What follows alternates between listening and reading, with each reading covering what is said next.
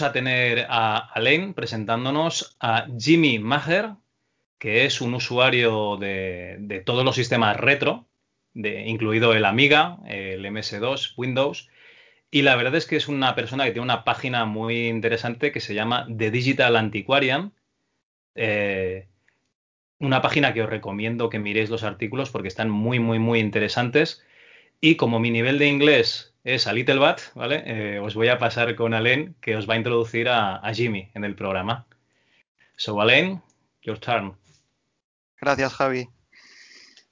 Hello, hello everybody. Yes, as, as Javier said, we have today with us uh, Jimmy Maher, who is the author of, of uh, for me, uh, uh one of the best uh, sites dedicated to, to the history of video games and as uh, the digital antiquarian. So, Jimmy, welcome to, to our podcast and thank you for being with us today. Thank you very much. Thank you for having me. Okay, okay. Uh, just, just to to to let you to, to know you better, um, you you currently live in Denmark, no? If, if yes. I am right, but you but you are American. Yes. So, so can, can you tell us a little bit about your life, how, how you end up living there, and what what what is your a little bit of, of your story? Yes, well, um, the story involves a girl, as these kind of stories always do. Um, yeah, yeah. I, I used to uh, backpack around a lot. I used to travel uh, all around the world and stay in backpacker hostels. And in 2003, I went to Australia and I met the woman who is my wife now. um, and she was German. She still is German. And um, but she but she grew up in the Danish minority in northern Germany. So that means that even though she's a German citizen, she also um, is ethnically Danish, and she grew up with both languages. So when she um, she wanted to be a doctor, and so when she went to medical school, she went to Denmark. And while she was starting at university and so on, um, we were just friends. We were pen pals for quite some time. Uh, but in time, I went to visit her in Denmark, and uh, we became closer. And so in the end, uh, we got married, and I moved uh, to Denmark to be with her. In that was in 2009. So I've been here for 11 years now. Yeah, yeah. All nice, right. nice, good. nice mix there you have. no, that's that's good because now you have the a very wide perspective, no, about the the compute. Well, not only about the computers, but uh, everything, but yes. but in terms of computers as well, because I I think the scene was quite different in the 80s in in there in the in the states or or here in Europe. I think we were far behind in in terms of of uh, the what what computers we use. So, what what were your your first or what was your first contact with with video games or, or computers? Back back uh, I suppose when you were a child or uh, the very first video games I ever played uh, were at arcades. So those yeah. were the games where you go to the arcade and put your money in the machine and play there. And that was I was born in 1972, so um, I would say I was about eight years old when I first um, saw those very early games like Space Invaders, on asteroids and Pong and Breakout. And uh, not too long after that, um, there was the, the first video game console became popular in the United States, the Atari VCS. And so um, I asked for one of those for, I believe, for Christmas or my birthday, probably in 1981. And so I, and so my parents were kind enough to buy that for me and um, I played all of the early Atari games, Combat and Pac-Man, and a lot of the same games that I had played in the arcade, but now I could play them at home for free. And uh, my dad loved Pac-Man. We played hours and hours and hours of Pac-Man together. we, got, we got so good at that Atari Pac-Man that we could just play indefinitely. So yeah. we could just we could just the, the score would just flip around eventually because the numbers would get so high and we could just play forever. But um, at some point, uh, my my parents, or really my dad, uh, decided that it wasn't so good to just be playing video games all the time. That I should learn something about computers. And at the time in the early 1980s um, in the United States, there was a lot of notice in the press about uh, the early home computers that you know these were the future and children should learn to program them and so on.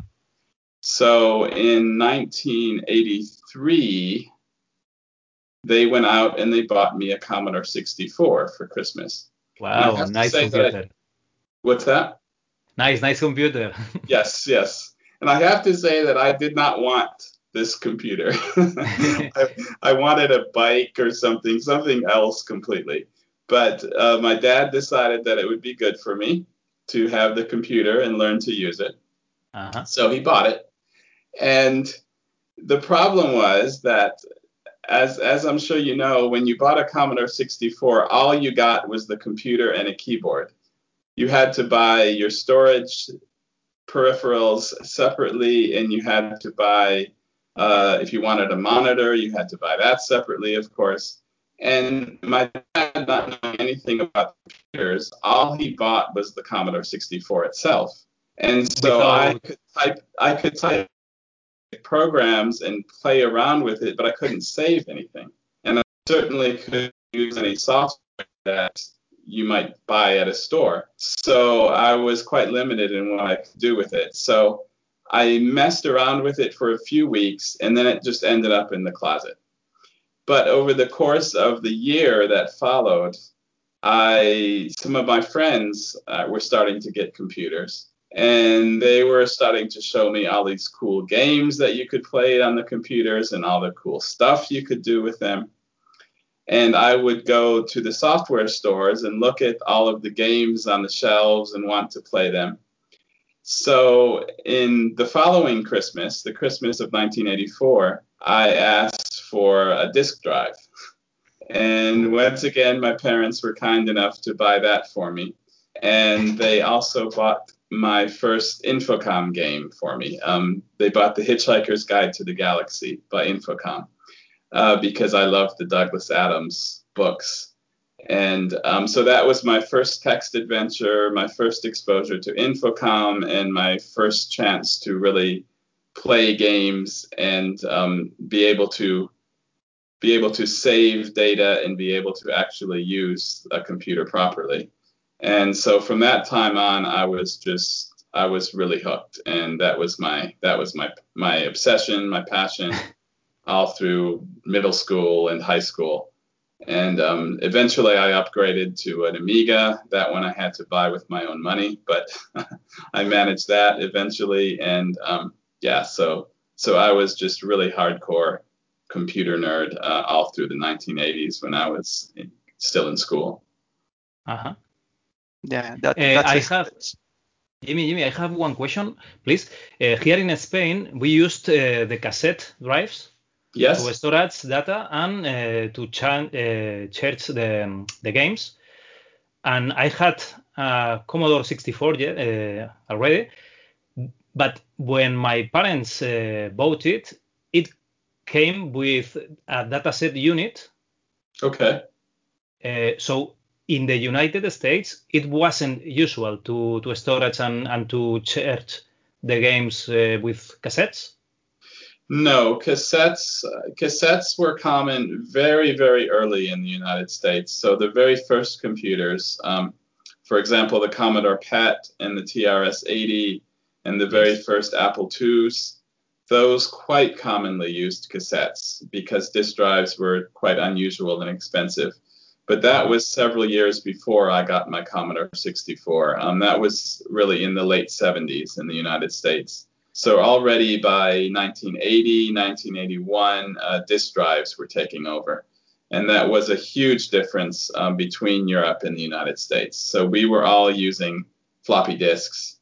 And mm-hmm. um, really, for most of the 1980s, at least until you got to the Amiga and Atari ST era, uh, Europe was still on cassettes. And yeah. so that really changed a lot about even the types of games that we had. So we could because we had games that could go to disk drive as secondary storage as a form of virtual memory. Yes. And they could they could load data in and out of memory as as you played them. So it, it so it created a, a bigger space for playing for having more complex games. Yes. Infocom used virtual memory.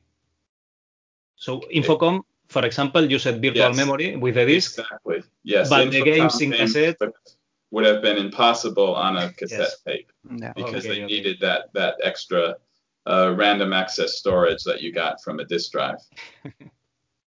right, right. It's very different the the, the world of uh, games between yeah. Europe and United States. Yes. Yeah. yeah, yeah. My story is quite similar because I also started uh, playing in, in the arcades and then but then I got my first computer when I was already 12 years old in, in, in 1986. Mm-hmm. And by that time, I got an MSX. Probably this, this was not very known in, in the States, mm-hmm. but uh, but even at uh, at that late date, it, it still came with uh, with a cassette tape. So we, we were still and and I think until 1991 we, we were still loading the games with with cassette tapes. Yeah. So it was quite quite late compared to to you guys yeah, there. Yeah. Yeah. But, but MSX uh, came with the um, cartridge port. Yeah, yeah. yeah. so you you were lucky. yeah, yeah, but but uh, to tell you the truth, I think I only have well, I only had at that time one game in cartridge because they were they were expensive. They were hugely expensive. Yeah. And uh, so it, it was. Yeah, it um, was the, the, Commodore 64 had a cartridge port as well, but it yeah, was, yeah, as well, wasn't yeah. used that often. Yes, yes, almost all of the games came on floppy disk in the United States. Yeah. And in cassette nah. in Europe. yeah, yeah. We, we, you can imagine we had uh, we had blank tapes and we recorded, uh, in, for example, a 90 minute tape full of games, full of, of copies of, of games. Yeah, yeah fun times, fun times. And, yeah. and lo- loading the games was really uh, many many times they failed loading with no apparent reason. But uh, yeah, yeah, it was fun times. I, I also played with. I didn't have a monitor for the computer, so every time I I had to play, I, I, I had to to go to the kitchen to take the small black and white TV from there, take it take it to my room, and, and connect it to the computer. So yeah, yeah, it was really really fun. You had it. You had it much harder than I did. well, no, it was not hard. It, it was fun. We, we, we had a good good time there. Yeah. Okay. So and and then uh, w- w- which one was your your first first PC? Do you remember the the processor and, and the RAM it had or? Uh, first uh, MS DOS PC. Yeah, MS DOS PC. Or, yeah. Um, I remember that I bought it at uh, Radio Shack, which is this chain of stores in the United States that doesn't exist anymore. They just so recently it, went out of business. It, it but was they also, Tandy. Yeah, it was it was a Tandy it was a Tandy branded machine. Uh-huh. And I want to say that it was uh, 83, 86. Uh-huh. Um, maybe in 84, 86, but I think in 83, 86. And um, yeah, I, I don't remember the clock speed, but I remember that it it this was an, at a time in the United States when uh, CD-ROM was the big buzzword, and so it was branded as a multimedia PC because it had a CD-ROM drive, a 1x CD-ROM drive, and so and then it had a sound card and and so on in it. So that was so it was it was that was the big deal at the time. Everything had to be multimedia and. Yeah and so um, that's that was my first MS DOS PC. But before the, the PC, you you had an an Amiga. Which uh, which Amiga did you have? Amiga um, 500. Yes, I had an Amiga 500. I remember when the Amiga 1000 came out, and that was late 1985 in the United States, and everybody we were all just drooling over this Amiga and just saying, "Oh, if only we could have an Amiga." and um, it was just really expensive at the time, that first Amiga. And so then I remember very clearly in I believe it was the spring of 1987 when the Amiga 500 appeared, and we heard, oh, there's going to be a cheaper Amiga that will will look a lot like the Commodore 64, and it will be more oriented toward home users and playing games and that kind of thing. And so then I I had I had already been saving money up for I wasn't sure what for, but I had been saving money. Um, I had a paper route and other little small odd jobs that I did. and so that that became my goal. Then I have to get an Amiga 500, and um, I believe, yeah, by the by the end of the year, by the end of 1987, I had my Amiga, and um, I remember there was I had my best friend in in high school. He got his shortly before me, and I was just so so jealous. So so then I had to work extra hard to to get my own. It was just that that machine was just magic at the time with graphics and sound, and it was just yeah. like nothing else. Yeah, I I suppose you used the the Commodore 64 to to program also with the BASIC. Uh, yes, yes, I did. I learned a lot about computers um, from the Commodore 64. And in the um, Amiga, you did uh, music or, or programming? Yes, with... I, I learned C on the Amiga. Ah, okay. Yeah, and um, I learned I because I at first I started playing around with Amiga Basic, and it was really limited, and it was slow, and so then so then all of the all of the cool programmers were were already doing C. So I said, oh, I have to learn C. And so that was the at the same time I was taking my first computer science or computer programming course in high school, and um, we were working on Turbo Pascal on MS DOS machines. And so coming home from that, coming coming home from school after using Turbo Pascal and starting on Amiga Basic was just okay. You know, something something is needs wrong here. yeah. So then I so then I started learning C and um, yeah. So that's that's the machine that I would say I really learned to program on because the Commodore 64 I never really got much beyond basic. I knew that there was this thing out there called assembly language, but I I never really had the patience to learn it. So the the Amiga was kind of the, the machine that taught me programming. Uh huh. All right. So yeah. Alain, sorry, you was uh, asking something. Sorry, sorry. No, no, no. Yeah, that's that's fine. So, uh, well, let, let's let's advance now to to well several years now to, to the point in time when in when you decide to start the, the digital antiquarian. Why why why did you why did you start that and what what was your what was going through your head at that time to, to start this huge project? Because I, I, have to say this is huge. It's yes. really huge. I have not yet finished reading all, all your articles I probably never would have started it. I had if I had known how huge it was, but I I I can say that I really didn't know what I was doing when I started it. Um, it all kind of began when when I came to join my wife in Denmark in to, in 2009. I the my idea was that I would uh, write a book, which I did. I wrote this book about the, the Commodore Amiga um, that was published by MIT. Uh, it's in their platform study series. And my my big master plan was that I would write this book, and that would look really good on my academic CV. And then I would find a graduate program and do a PhD here in Europe. And so I got as far as writing the book and getting that published. And then I started to look at the PhD programs and I realized that my heart just wasn't in it, that I, I really can't stand to write the way that you have to write if you want to be in that academic world. And I wanted to just be on my own and be independent and be a writer and I wasn't sure how to do that. Um, so while I was trying to sort it out, kind of, I started a blog. And originally, it wasn't even going to be anything as ambitious as a big history of computers and computer gaming and digital culture and all those things that it's become. It was the reason I started it was because I started.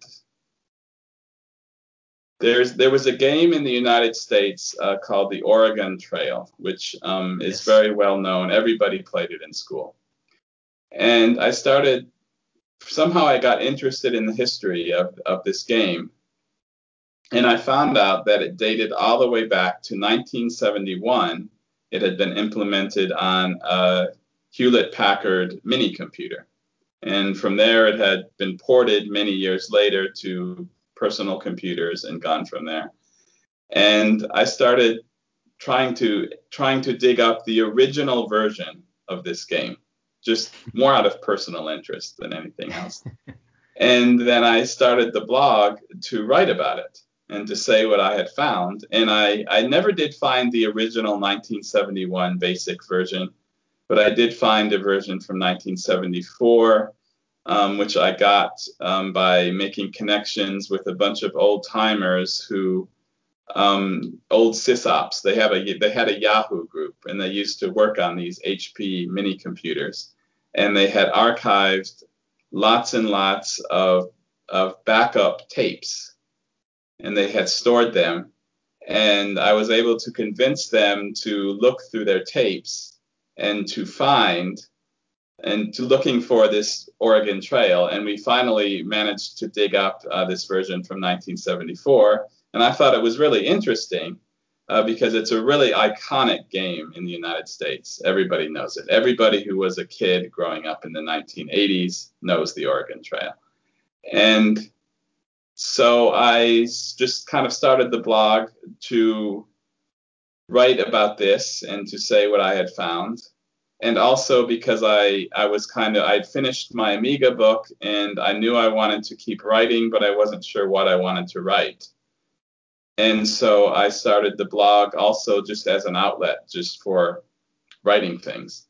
And in the beginning, I I wrote I wrote some music reviews, which are no long gone now. I wrote about books. There, that stuff is long gone now as well.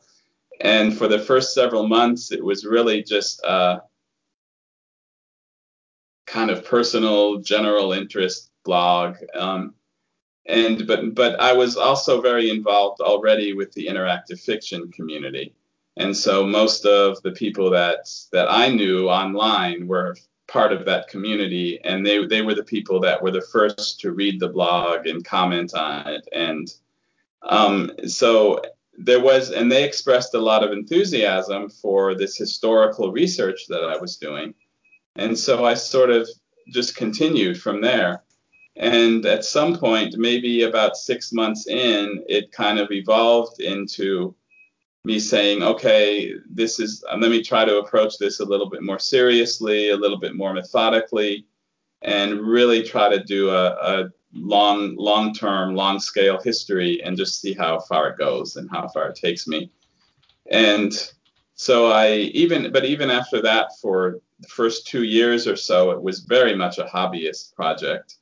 I I started I was doing contract programming on mobile devices, and so that was kind of my day job. And then I was doing the digital antiquarian in the e- in the evenings, and um, you know when I had time, just just for fun. And then uh, somebody at some point told me or mentioned to me that there's this thing called Patreon, and you should try this. So um, then I started the Patreon account just to see what would happen. And that, not instantly, but slowly over the course of a couple of years, took off, and it kind of uh, just turned into.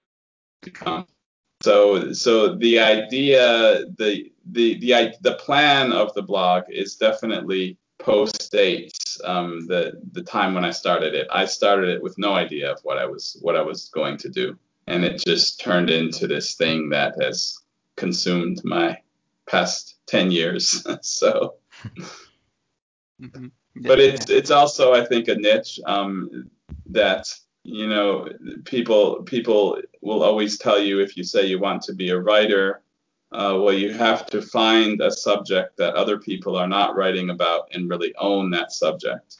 And i think to some extent the the digital antiquarian has become that for me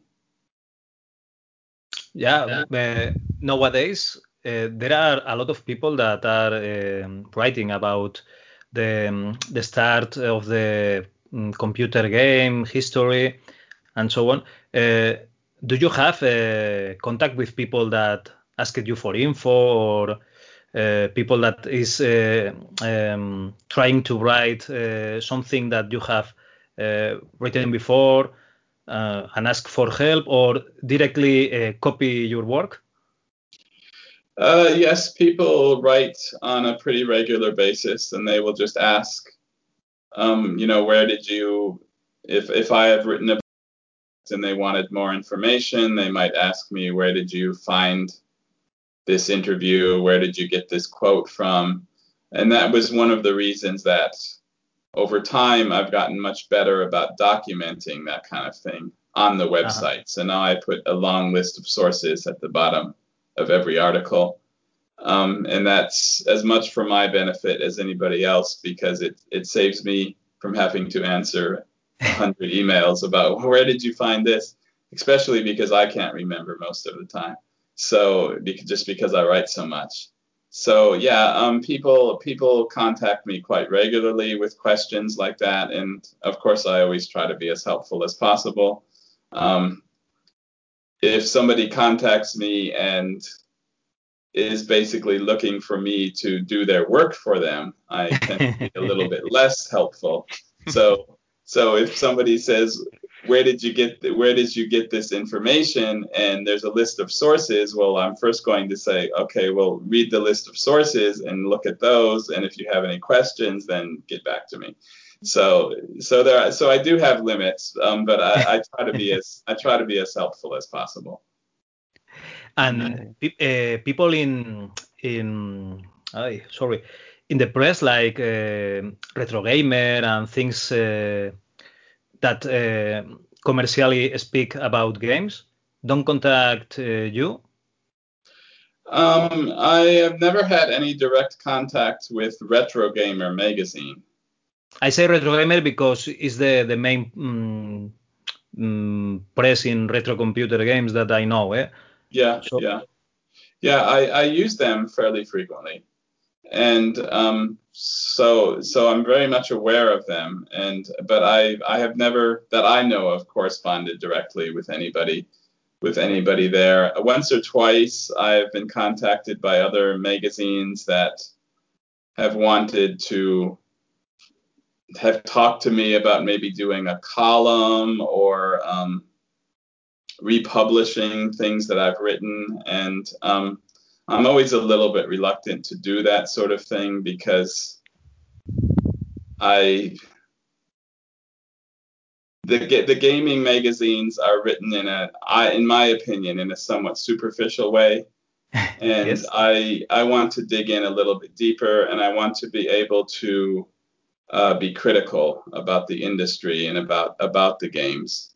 So I get very I get very tired of this notion that every old game is an amazing masterpiece and games were so much better back then than they are today. I, I consider all of that to be nonsense. I, I, games are better now than they've ever been. There's more variety they're more playable.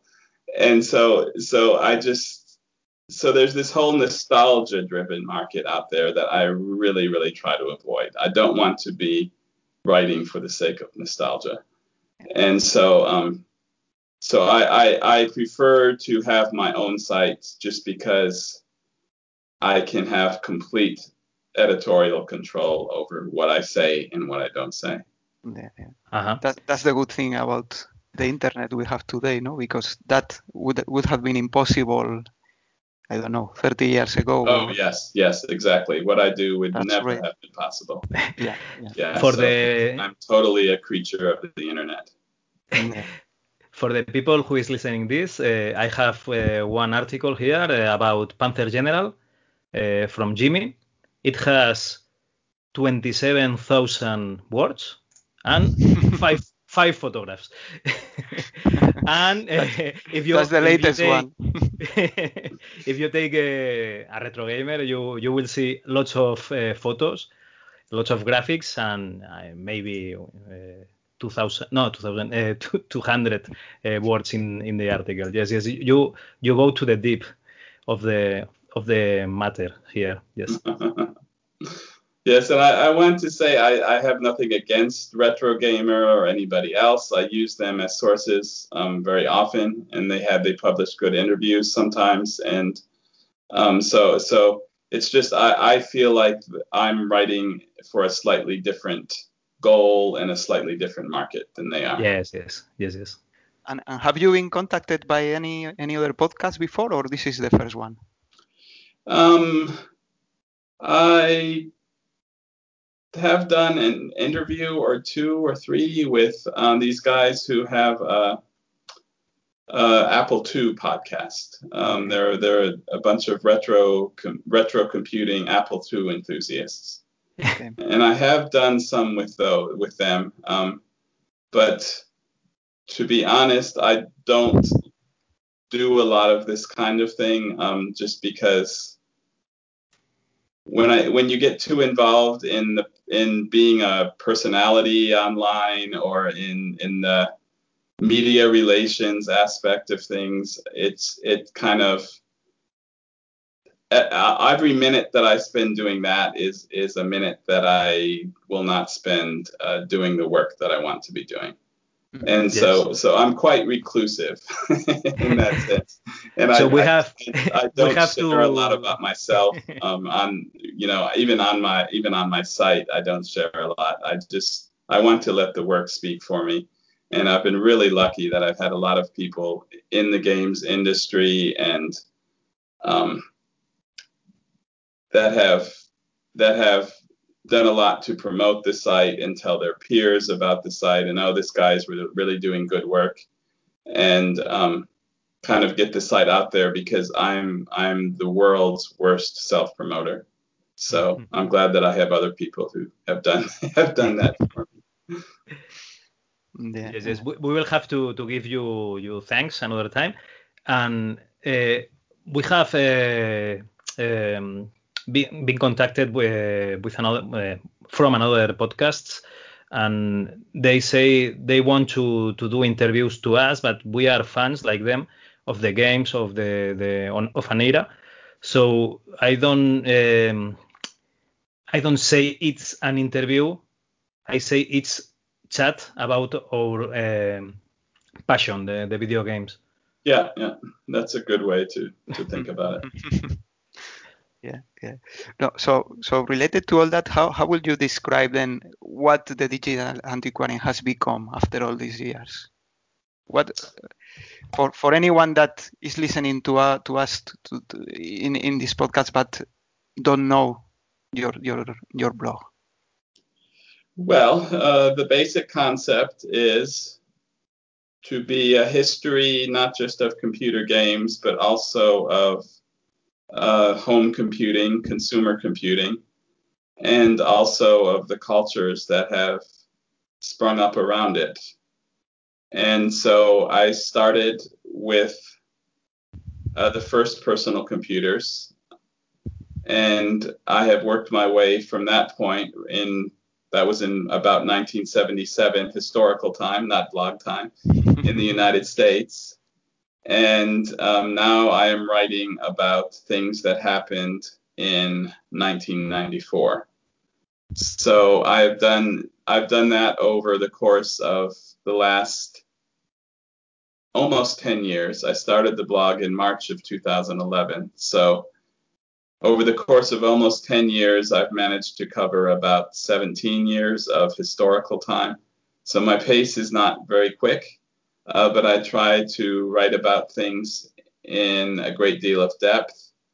And I try to bring, as I just mentioned, a little bit more of a critical perspective. So, uh, although I am a fan of games and I love games, and I don't hesitate to point out the games I love, I also want to go a little bit deeper and ask questions about the industry and the culture, and um, because to me the most the most fascinating thing is that is not any individual game. It's it's what games have become as a whole for our culture. Um, so from the, the first people in 1977 or 1978 writing these simple text-based games in BASIC and putting them on cassette tapes. Now we have things like uh, Grand Theft Auto and Red Dead Redemption and all of these enormous hundreds of millions of dollars AAA productions. And I know that the people who, for people who are younger than me, who come from the generation after me, games are really their defining media more so than movies or music or books. Games are their entertainment form, and that's where they go to find meaning and to entertain themselves. And that's that's enormously important just in the context of our broader societies, our broader cultures so I'm really interested in exploring how that came to be and um, looking at not just oh the the kind of rose tinted glasses nostalgia aspects of it, but also what are the what are the less positive aspects of it? Um, is it so? I'm for ex- for example, right now I'm I'm thinking about and beginning to research uh, a series of articles about um, violence in games and trying to ask uh, what what actual psychological effects do games have. So if you play if you play uh, first person shooters for for hours and hours on end, does that have an effect on your psychology?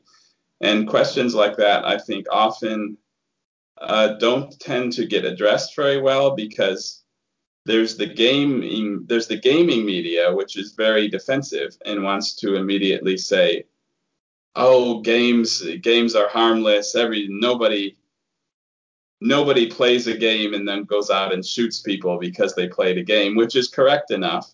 But it's also the question is a little bit more subtle and a little bit uh, more complicated than than that formulation. And so then, then on the other side, of course, you have the politicians who want to run around and scream that games, violent video games, need to be banned because they're corrupting our youth and blah blah blah blah blah.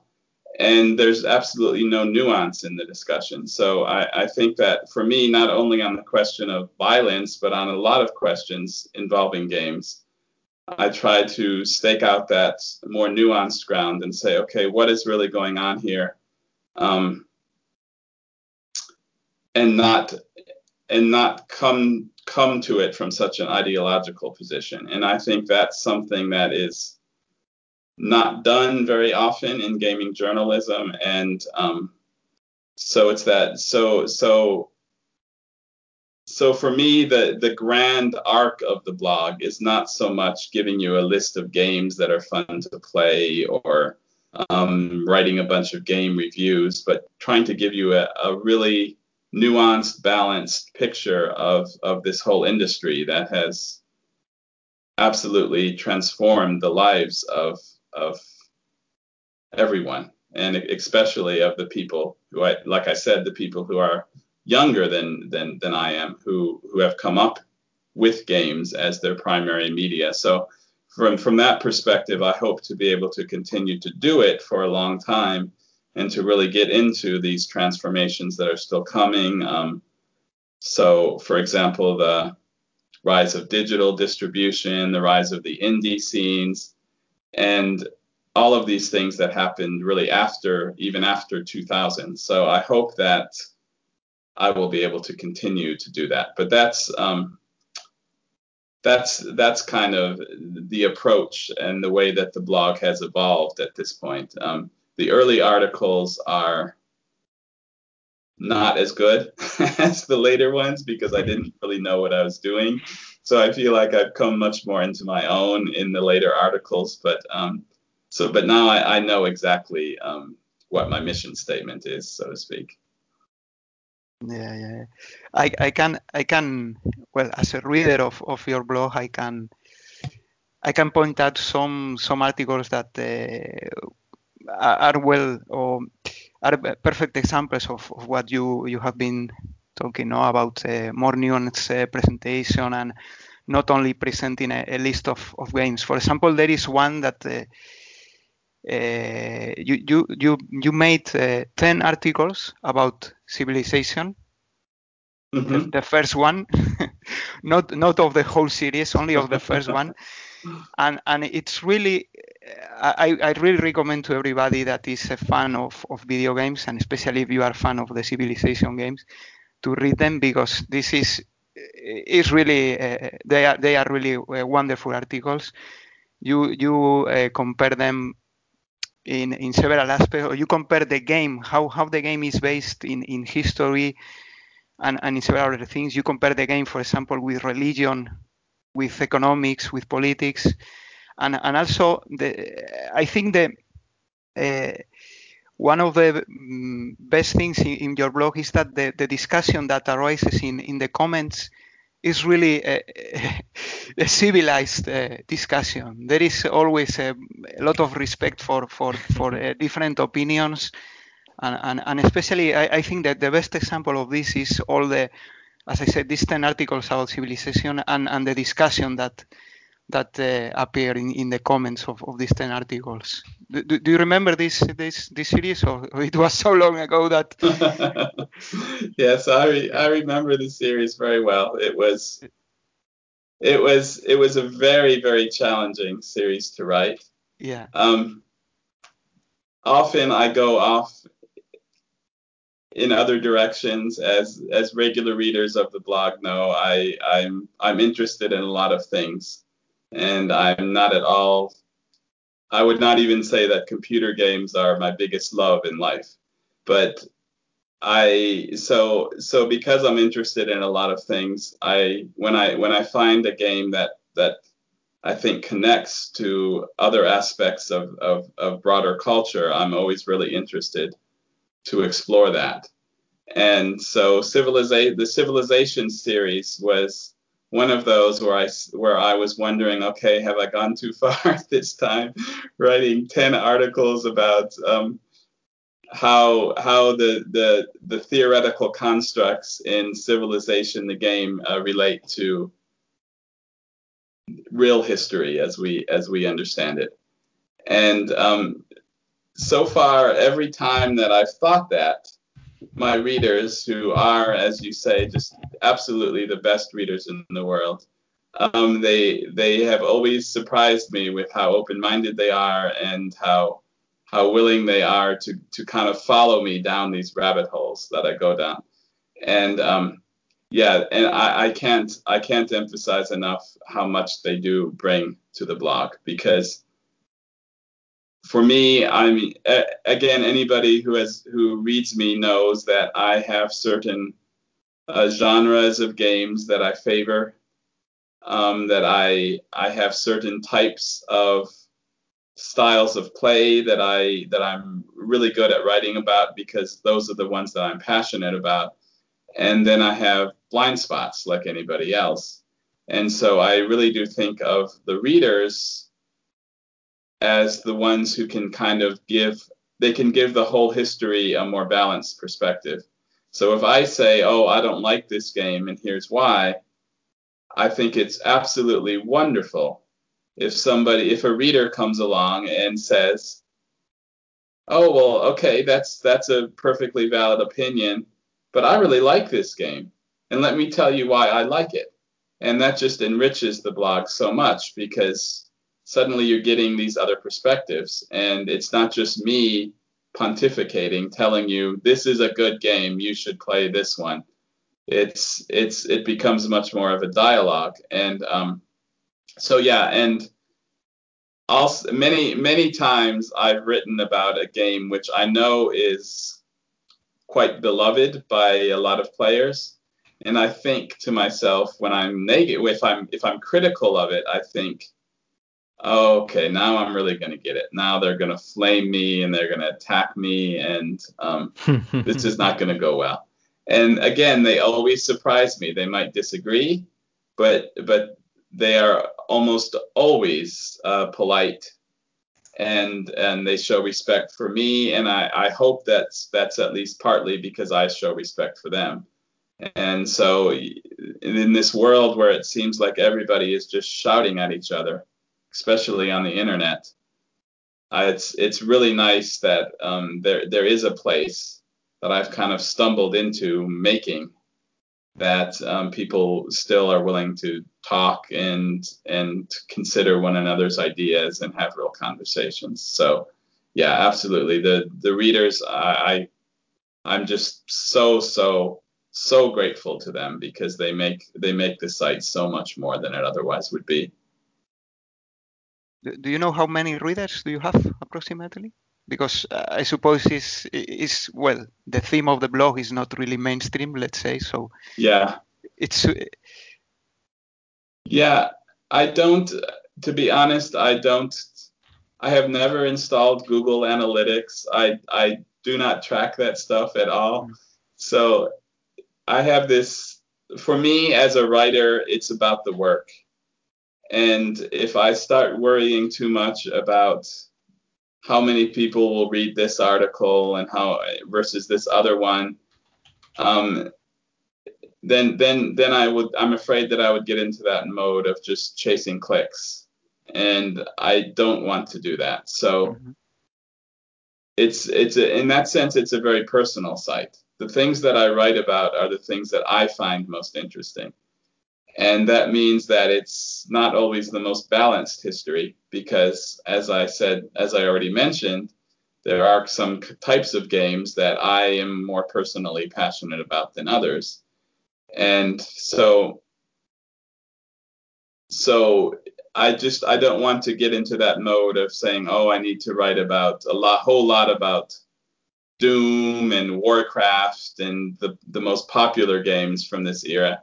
I want to I want to write the most about the things that that I'm most passionate about, and then find space for those for those other topics that I have to cover because they're part of the history, and I recognize that. But um, yeah, but you, I, you, wrote about Doom as well, eh? Don't don't.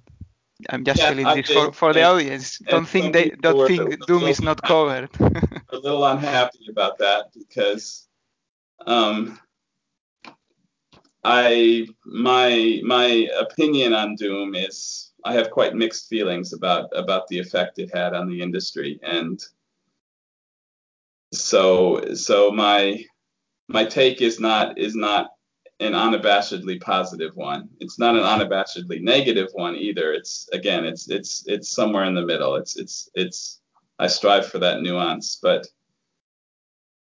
there are, the difference between a game like Doom and say a game that I really love to play personally, like a Civilization or an Infocom, one of the better Infocom games, or um, one of the best LucasArts graphic adventures, or yada yada yada. Um, the the difference is that I can write about those other games in a more personal way, whereas if I write about Doom, I'm a little bit more I'm a little bit more removed from it because this is this is not a a kind of game that I necessarily enjoy playing that much. So I try to respect it and I try to recognize that people do love it and that's perfectly okay to love it.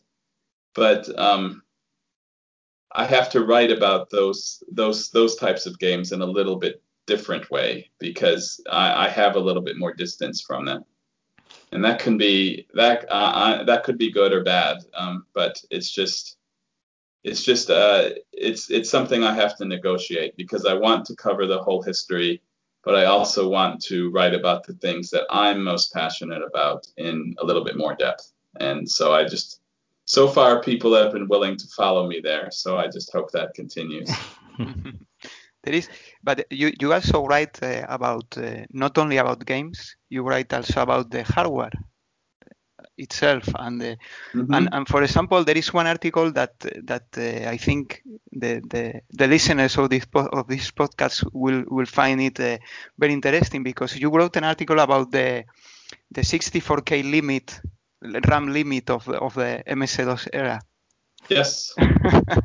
Yes. And, and, and I, I had to say it's, it's, it's, a very, very very good article as well because uh, you cover everything since the beginning, since the since the 80, 88, going through the through to the to the 286 and the 386 and all and all the all the people who who live that era will will be will recognize all the problems we had uh, loading the all the device drivers in in RAM and all the problems we had to get the, the base memory. So, so uh, can you tell us about uh, how did you did you write this article or why did you write this article? Because it's not really related to to the games themselves, no. Uh, well, that's always been so, so the subtitle of the blog is a, a, history of interactive entertainment and digital culture, and so I've always wanted to to be a little bit broader than just writing about the games.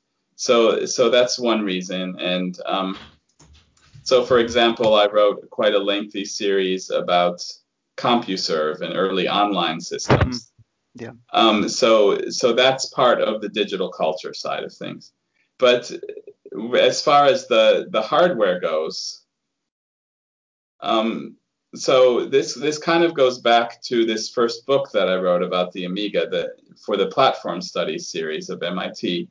And the whole idea of that book series is that in order to really understand games in the sense of uh, why were these choices made for this game? Why does this game look like this? Why does this game play like this? Um, why does this computer tend to have a lot of games of this type and this other computer have a lot of games of this other type? And of course, the reason for so much of that is that um, when you're a programmer and you're making a game, especially back in the 80s and 90s when the hardware was quite limited, you wanted to maximize the potential of the hardware. So you you did what the compute what that particular computer was best at. So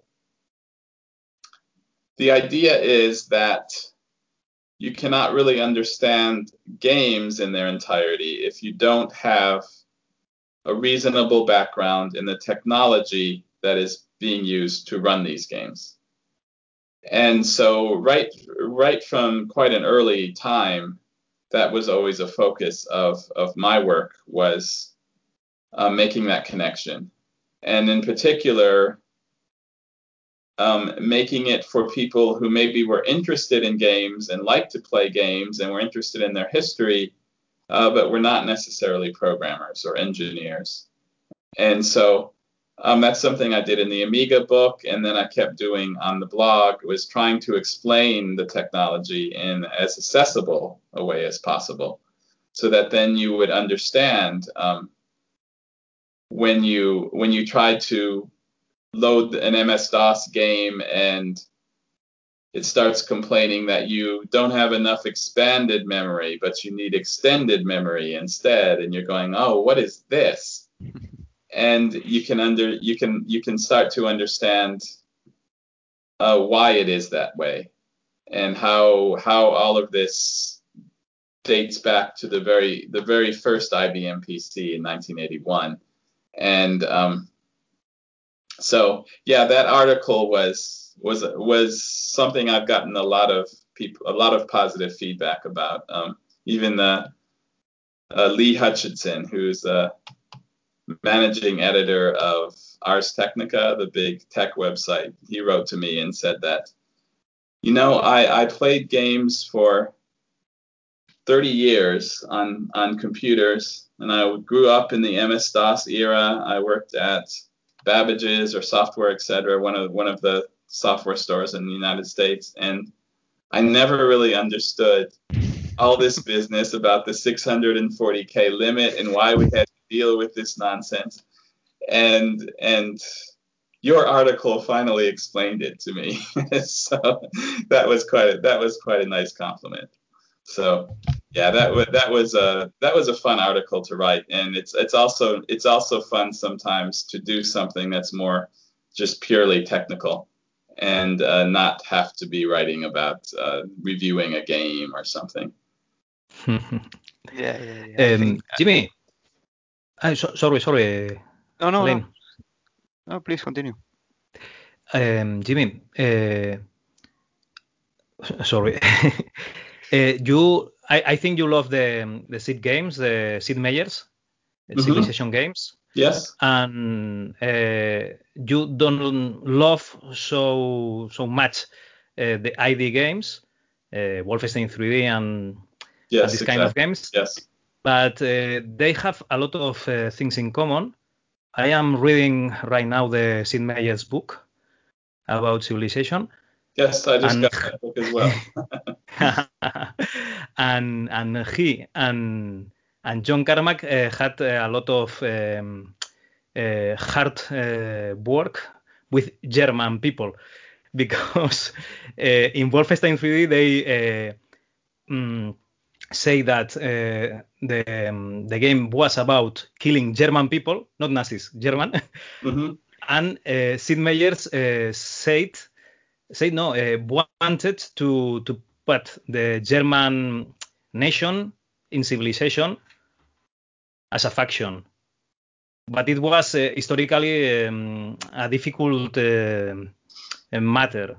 A problematic matter because uh, you you know the World War, World War One, World War Two, and so on. Yes. Yes. So they had a lot of, of things in common. Sid, because he uh, thinked, uh, he thought that uh, it was interesting to put the German, uh, the um, the country, because it was an, an important country in the, the in time, and uh, John Carmack and John Romero because they didn't know the difference between German people and Nazis. Yes, um, that's the whole the the way that games have treated uh, the subject of World War II and of Nazism is is a really really interesting topic, and it's something that I have just written about. I have an article coming on Friday Uh-huh. about the game Panzer General, and so in this game you play the role of a German general and you start in uh, 1939 at the beginning of the war, and you invade Poland, and then you go you go through the war, and so you go you go to uh, Norway, you go to France, you go to North Africa, to Russia, and if you do really well in these battles, you can change the outcome of the war. So the ultimate Panzer General achievement is that you can sail across the ocean and invade Washington D.C. and conquer the whole world. And this is really odd because this is a game that was that was sold in in the United States and it was very popular in the United States. And it's it's really odd that so many people would want to play the role of a Nazi general who's going to conquer the whole world. And so so there's there's there's it's it's very hard to understand how these two things fit together. Um, and and so what what Panzer General does is it somebody another of these commenters left a, a really good comment about this on my blog recently with um, in the context of my last article where I also wrote a little bit about Panzer General and he noted that there is that essentially when you play Panzer General, it's as it's very similar to if you were playing Napoleon. So the the Nazi ideology is completely removed, Hmm. and it's just a game about you just want to conquer the world. And so all that hatefulness about wanting to commit genocide and kill all of the Jews and and um, kill all of the Slavs and have concentration camps and all of this is just completely excised from the game and it just becomes this military game. And um, there's a long, long history of, of this in, in wargaming culture, going back even before computers in, in board wargaming. So um, one of the first really popular board war games uh, was Afrika Korps and that came out all the way back in 1964. And on the box, it said that you would play, you would get to play the General Erwin Rommel, and um, you would be in, you would get to uh, conquer conquer North Africa, and you would be the Desert Fox. And so ever since then, there's been this culture in wargaming where where the Germans are kind of the cool side to play for a lot of players, uh, because they they have the cool equipment, they have they have the Tiger tanks, and they have the good optics and the neat weaponry. And if you have airplanes, they have the jet airplanes and all of the cool toys. and Whereas the the Allied side, they tend to have just um, very very simple basic tools, um, you know, Sherman tanks, which which are quite plebeian, but they they could turn them out in in the thousands and thousands and thousands, and that's kind of how they won the war.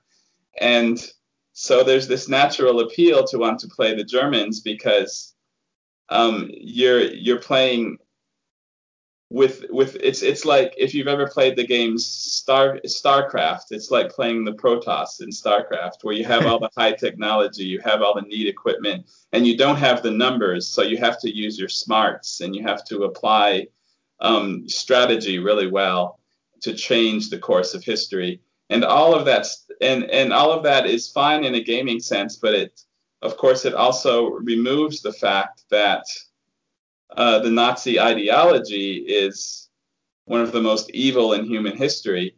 And mm-hmm. so the question is is it okay uh, to have a game where where you play as a, as a German who is conquering Poland and not to show the Einsatzgruppen that came along behind and murdered and raped and pillaged and burned and abided by absolutely no rules of war. And so, um, so, so I, so I have a really long article coming on just those subjects. So it, it's, it's funny that you brought that up um, because, yeah, um, the depictions of, of Nazi Germany in games is, is, is quite, is quite a fraught subject, quite, quite problematic in a lot of ways. Yes. Mm, yeah, but uh, still, it's, it's just I, I, lived in Germany for for some some years as well.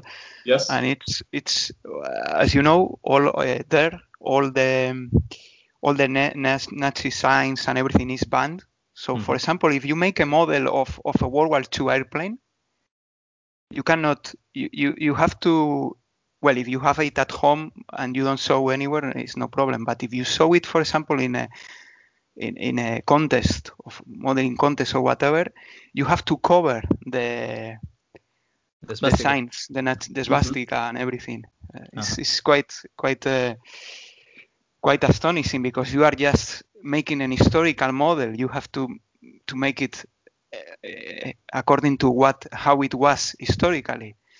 But, yes, but um, if you go there to really... an exposition, you see all the models with with stickers covering the swastikas in the yeah, models. Yeah. Yeah, and, I'm the same with games. because because I'm married to a German woman, and um, she the, being when I compare her attitude toward history with the attitude that I grew up with being an American. Uh, so you know, as you know, Americans love their flags and they love their national anthems and their patriotism. And and America is the greatest country ever. And um, they see history as this narrative of progress where we're just getting better and better and better and america is getting greater and stronger every year. And so then to, when i talk to my wife about history well for, for, for, for a german still today history is really a tragedy because the, the, whole 20th century, there's there's very little for them to really feel proud of in that same sense. And I think Germany is getting over that now. And um, but it's it's been a it's been a very hard reckoning for them to to figure out how did this terrible thing happen in this country, and um, how do we ensure that it doesn't happen again. And yes, one way that they've tried to ensure that it doesn't happen again is uh, by censoring and by saying that Nazi symbols are outlawed. So you have free speech, except you don't have free speech in that area. And that's that's a very complicated discussion to have, of course. But um, I will say that playing. So in Panzer General, you will also never see the swastika. And within wargaming culture, there is a very distinct split made between the old um, the Iron Cross symbol of, of Germany, the German military, and the swastika. So the swastika is out of bounds because that is the Nazi ideology.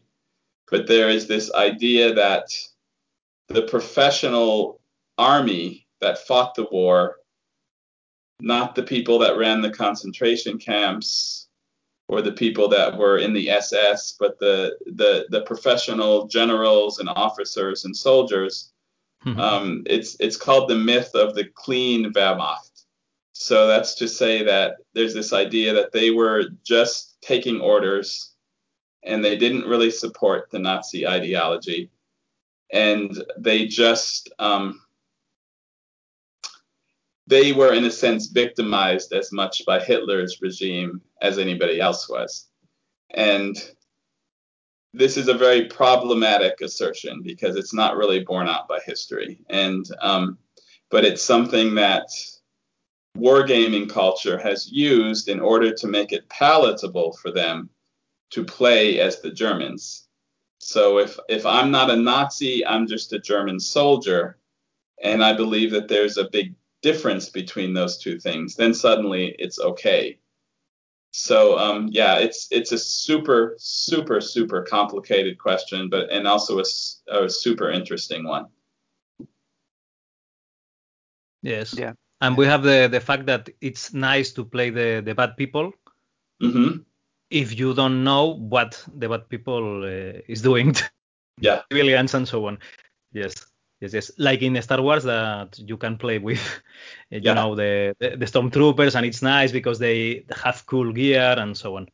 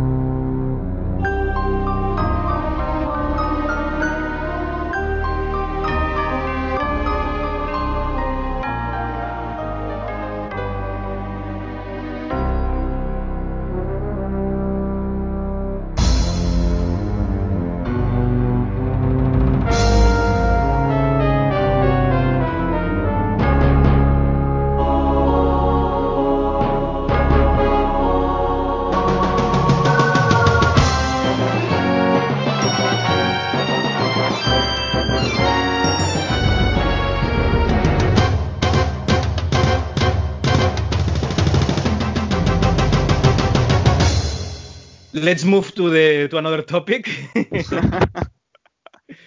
yeah, no, I, I I would like to mention as well that um, uh, as, as as we said before, as by now your your blog is huge, but you have also made available all all your articles in a in a digital book format. So it's I think that's a really good idea for for if someone wants to start reading your blog, he can just download the these these books and and read them in, in an ebook offline. Much much easier than reading no the the blog. Uh, I think by now there are 15 volumes if I am right. That sounds Co- about right. yeah covering each each one covers one year except the first one no that cover uh, since uh, a bunch of years there at the beginning. Yeah, I, I yeah. imagine there were there were not many games in in those years. Yeah, exactly so there is, uh, and the last one is covering up to 1993. No, if uh, so, uh, do, do you do you change anything of the articles for the for the books, or or is just uh, just a direct no, those, copy those of, books the... are entirely thanks to another of these wonderful readers that I have, mm-hmm. um, a guy named Richard Lindner, and he just uh, wrote to me out of the blue one one day years ago now and said that um, he was he had a hobby of of messing around making ebooks and would I be interested in uh, if he would I be interested in him turning um, the blog into into books. And so we talked about it, and I asked him, well, sure, that sounds like a great idea. Um, let me pay you something for it. And he absolutely refused to take any money for it. Um, so he does it completely free. And he, when what happens is when I finish a year of historical time on the blog, I just uh, send him an email and say, hey, I finished a year, and I give him a list of the articles that should go into the book. And then he puts it all together for me, and we put it online. So it's it's something that I actually do very little with. He does all of the work and he's got a, a, system of scripts and so on now that I think it goes quite quickly for him. I, I, think it's an hour or two of work to put one together now because he's got the he's got his whole system worked out. But yeah, um, so yeah, we started doing that, and I know there are quite a few people who really really like those books and uh, prefer to read that way. The only disadvantage, of course, is that uh, you can't read as each article comes out. You have to wait until a year is finished, and then you can get the whole book and binge read it all at once. But yeah, yeah. Um, oh, what, what, what I've what I've been doing is because I discovered your blog maybe three years ago, two or three years ago. So what I've been doing is I'm I'm reading the articles as, as they appear since since that day since I discovered the, the blog. But the older ones the oldest ones, I, I, I have been reading them in the ebooks.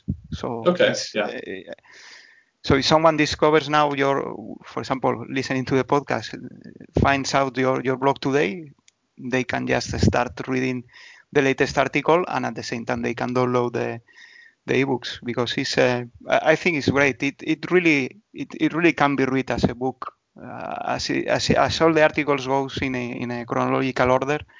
I think it's a great way to, on an easiest, easier way than, than start reading the, the blog from, from the beginning. Yeah, there are a lot of people who say they just prefer to read on there if they have a Kindle or other e-reader. Yeah, yeah. It's just nice to be able to read in bed or or whatever and not be stuck in front of a computer screen the whole time. Yeah, yeah. It's, and, it's easier on the eyes, yeah. Yeah, and it's also I know when when I read books, that it's nice to read on a dedicated e-reader because then you don't have the distractions of oh I got an email oh yeah. somebody's skyping to me oh there's this and this and that is going on it's just I'm sitting there I have my e-reader and it's just no distractions I'm reading yeah, and so um and I try I try to write in such a way that it's rewarding to read it that way um that it's that it's that it's good writing and so um yeah that's that's something a lot of people have told me. Yeah, and and, and there are uh, two two different versions now of the books. One including the comments of the of the blog, and one without the comments as well. If if if someone prefers just to read the articles without the comments. Yeah, exactly. That's something that uh, we couldn't decide. So in the end, we decided to make both because the comments do add, I think, a lot to to the articles. Uh, but at the same time, if you do just want to read it like a book, then maybe you don't want to go through uh, f- five people correcting my typos and a lot of other things that that yeah. maybe are not quite so interesting. So so yeah, you can um, you can choose which which you prefer if you want to have the whole thing with all of the reader comments or if you just want to have the articles themselves. Yeah. And have, um, have you thought about um, translating the ebooks to other languages or is something that uh...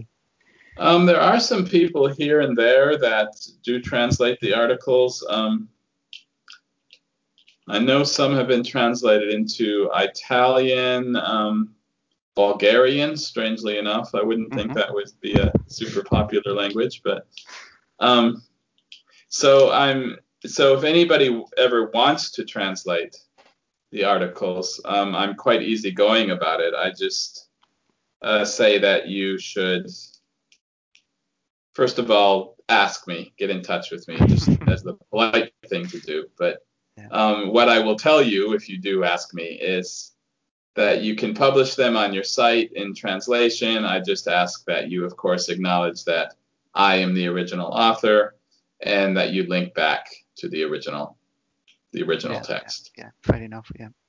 And so, of course, I for me, it's a great compliment if somebody values what I do enough that they they want to translate the articles. So, yeah, I'm I'm quite easygoing about that. Okay. Um, Jimmy, I have to to leave you because I have to to be with my my kids right now. okay. uh, sorry, uh, but Alain is going to to be with you uh, the rest of the conversation. Yes. Uh, one one last thing before I left you. Um, which uh, it's a, an Alain uh, question. Which ones of the MS DOS era games do you consider the most significant ones? Um, so if we're talking in terms of pure historical significance, um, no, I, no, let's let's go uh, deeper in, in your person. Which are your favorite favorite games? Those are two massively different questions. Different so, questions. Okay, yes, yes. yes so just for the record, if you want to know what the most historically important MS DOS game ever made was, there is no doubt in my mind whatsoever that it is Doom. Yes. um, as far as my personal my personal favorites, um, it's a little bit of a hard question for me to answer because I have a lot of them. Um, but if I like a lot of adventure games, story-driven games. Um, the only drawback to those games, of course, is that you can only play them once. Um, so if I was on, so there's this there's this thing we do in a lot of English speaking countries where we talk about uh, desert island things that you would take. So, so what books would you take with you to a desert island if you, you were going to have to live the rest of your life? What music would you take with you, etc. Assuming you had electricity. And um, so for me, I think that would be uh, some of the the grand strategy games that I really really like. Um, I like Sid Meier stuff a lot. So Pirates, Railroad Tycoon, Civilization are all superb games in my in my view. And um, also some of the stuff that came later from, especially from MicroProse. I like my Master of Orion a lot. Uh, Master of Magic, I like a lot. Um, Transport Tycoon is kind of a terrible game design, but it's so much fun to play with that I'm almost mm-hmm. tempted to to want to have that as well. And then um, so so so those are those are great games in my book, and and and they're great because you can play them over and over and over again, and they're different every single time. So you're not you're not abiding. Sid Meier always talks about that you shouldn't have to play the game designer's story. You should be able to make your own story. Uh-huh. And his games and games in that spirit really allow you to do that. And I, again, I wouldn't say that I completely agree with him that other approaches are less valid somehow. I, I, I have a whole literary theory of gaming that I could go into, but probably shouldn't. Um, so, but but um, uh, just as far as longevity, I, I, think that that style of game is is really great. All right, all right. So all the games by Sid Meier will be your favorite. okay. uh, I would say that Sid Meier has done really good games, and he's done some not so good games. The um, back, the Bach music game for if you take, If you take Pirates, Railroad Tycoon, and Civilization. Yeah. He made all three of those games within five years, uh-huh. and the, it's just I know of no other creative outpouring in games that is that impressive. Um, every one of those games is iconic and changed the industry, and is you still see echoes of every one of those games in the games of today. So that run that he had of about five years there um, was just extraordinary. And after that, I think uh, it's a little bit more hit and miss with his career.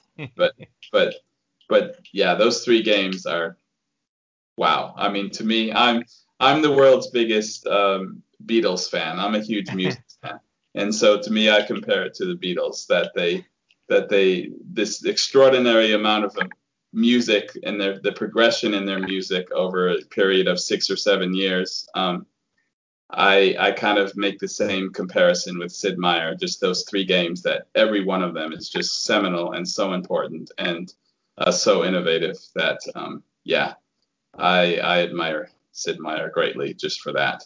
All right, uh, Jimmy, thank you a lot. Uh, I I say goodbye to you, but uh, Alain is going to be with you the yes. rest of the interview. Thanks. Okay.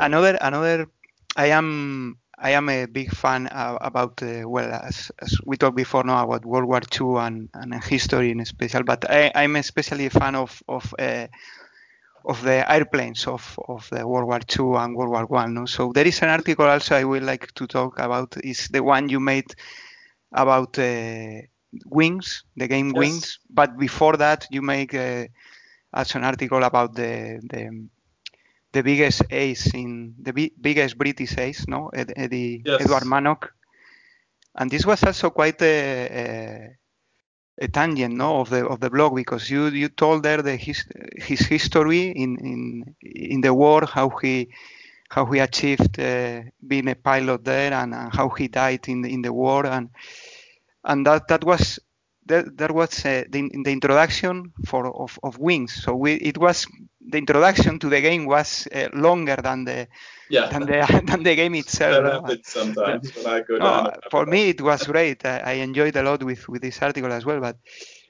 Uh, there were also some comments, no, uh, against that, against uh, yeah. telling you that well, this is a, a, a blog about about games, not what are you doing writing uh, all this, no? But immediately there were other other comments saying, no, no, no, no, this is great. I'm enjoying yeah. a lot this this. I didn't know anything about the about World War One or, or airplanes, but and I am enjoying a lot. So so. Uh, for me, it was great because, uh, as I say, I, I, I love that that that kind of things. But but I was surprised that uh, even the people that uh, don't have any interest in, in those issues, they also commented saying that uh, yes, yes, please continue with this because it's, it's, it's great. No, so it, this is in line also with what you said before, no, about the the readers always uh, encouraging and, and even when you thought they were last out, no, against something that, but it was totally the contrary, no, of what you expected at, at the time. Yeah, yeah, yeah. It's um at that time, I was feeling a little bit restless um, because, as I said, I have a lot of other interests, and I was getting a little bit um, restless with writing just about the computer stuff all the time the, and the gaming stuff. So, so that article you can kind of read in that way. That was that was where my head was, and um, also, uh, to some extent, I think the civilization articles were the same. So since then, I started a second site, uh, the Analog Antiquarian, which mm. where I write about. Um, right now, I'm writing about ancient history and um, more general historical topics. Uh, so that's kind of scratches that itch for me now and so um, I'm I write at a slower pace now on the Digital Antiquarian because I only publish an article every other week instead of every week. Um, but it's been really really good for me as as a writer um, because of course I like being able to write about other things and then uh, when I do come back to the computer stuff and the gaming stuff I find I'm I'm much fresher and I have a better attitude toward it because it's not what I'm doing all the time. So so it works out really well for me. And um, yeah, I don't know. There there was that article on Mick Mannock um, did get a little bit of a mixed reception, as you said. Some people really liked it. Uh, some people were a little unhappy uh, that I wrote three and a half articles that really didn't have anything to do with games. Um, and it it's a it gets a little bit complicated now because of course I do have the Patreon, and I don't want people to feel like oh I'm paying for this, and I'm paying for articles about games and I'm not getting what I'm paying for. And so that's another reason that it worked out really well for me to start the other site. So then I don't have to feel guilty about, mm-hmm.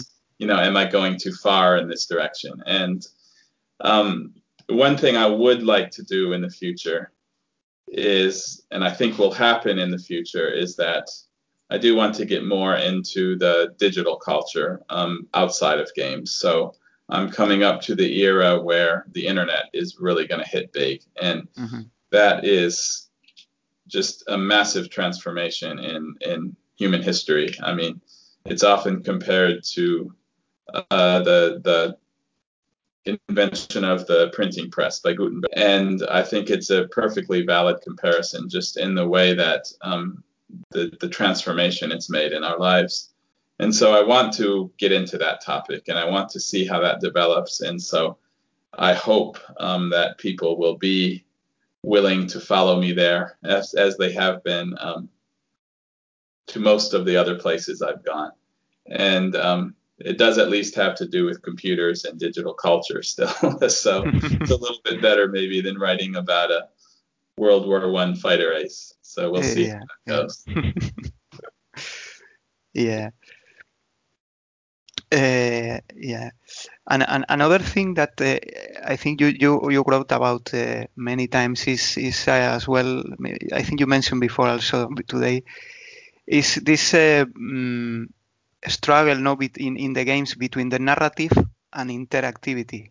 Mm-hmm. No, like you say, emerging a story or, or a story that is already there. No, and the example I think is uh, in, in, your articles about uh, Wing Commander One and Wing Commander 2 because Wing Commander 1 was more free. The story was, let's say, more loose, or, or you, you you could made it, and and the, and in, instead in, in Wing Commander 2, the story is more or less fixed. Let's say, no, it's uh, yes. the time when your wingman dies, for example, is in Wing Commander 2 is fixed and, and in Wing Commander One is is is not. So there, there that's also a, I think it's a topic that you wrote about many times. No, how how the games and and and, and as well it's a different or it's a difficult uh, balance there, no, between both uh, both approaches.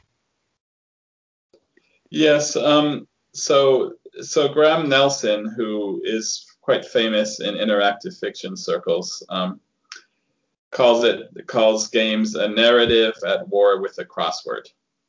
And I think that's a really good way to express it. So you have uh, elements of fixed narrative, and then you have elements of interactivity.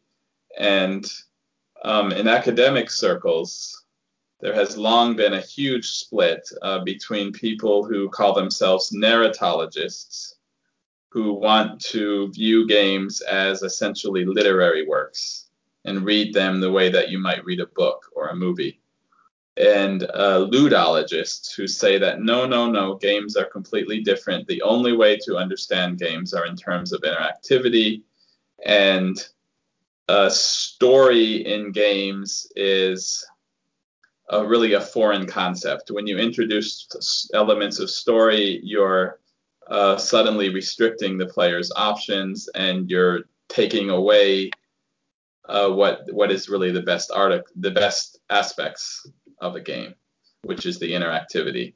And so this tension has been there for a long time. And as happens in a lot of cases in our modern world, people tend to develop very rigid positions.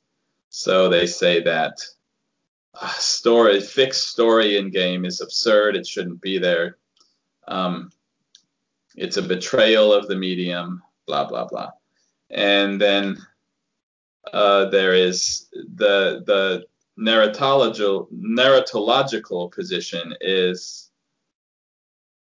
that no, no, games are cultural works just like non interactive forms, and we can understand them in those terms. And all of this, this theory that games are like nothing that has ever come before and can only be in, understood in terms of interactivity is just overblown and silly.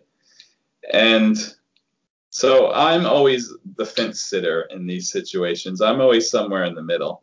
And I do there there are a lot of games that are heavily story oriented and that are are quite uh, rigid and restrictive that I really really like. And I think a lot of that comes from my background. Um, I my degree my my bachelor's degree is is in English literature. So I, it's natural for me to read games through that lens that literary lens.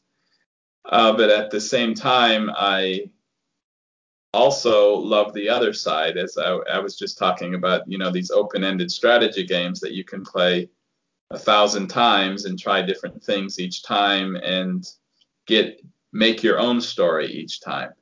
And what I what I would really say is that games are are so broad and so all-encompassing that they can do both of those things. And so if somebody prefers to play, for example, adventure games that that are quite fixed in terms of story, and that's what they enjoy. There's a there's a lot of value to that, and um, I do think that if you play a game from the perspective of a character in a story, even if your options are fairly limited, it can give you a sense of immersion in the story that you might not get if it was just written as a book or if it was just a movie. And so if it's suddenly you experiencing these things in some sense, because you're in, enacting a character in the story, um, I think it can be a more intense or more immersive experience. And I think there's value in that.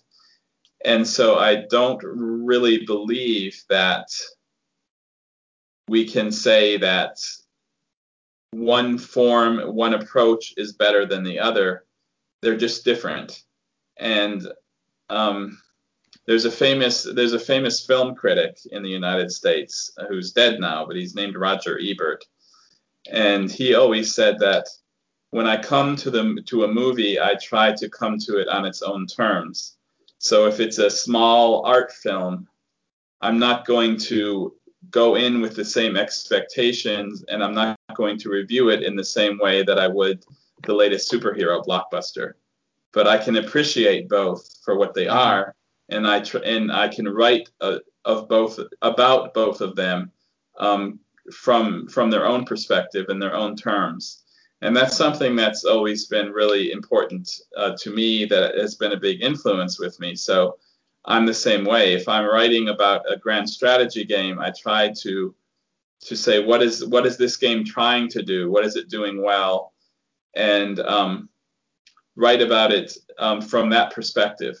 And then if, if it's if it's a story oriented game that's maybe trying to say something to me about the world or or or that has that has a, a plot with a very definite theme that it's trying to get across to me, then again I try to I try to meet it where it is and uh, write about it from that perspective. So so I do try to um, I, I don't have a a really a, a, fixed position on this whole debate of the narrative versus the crossword or narratology versus ludology. I think games can successfully do all of those things.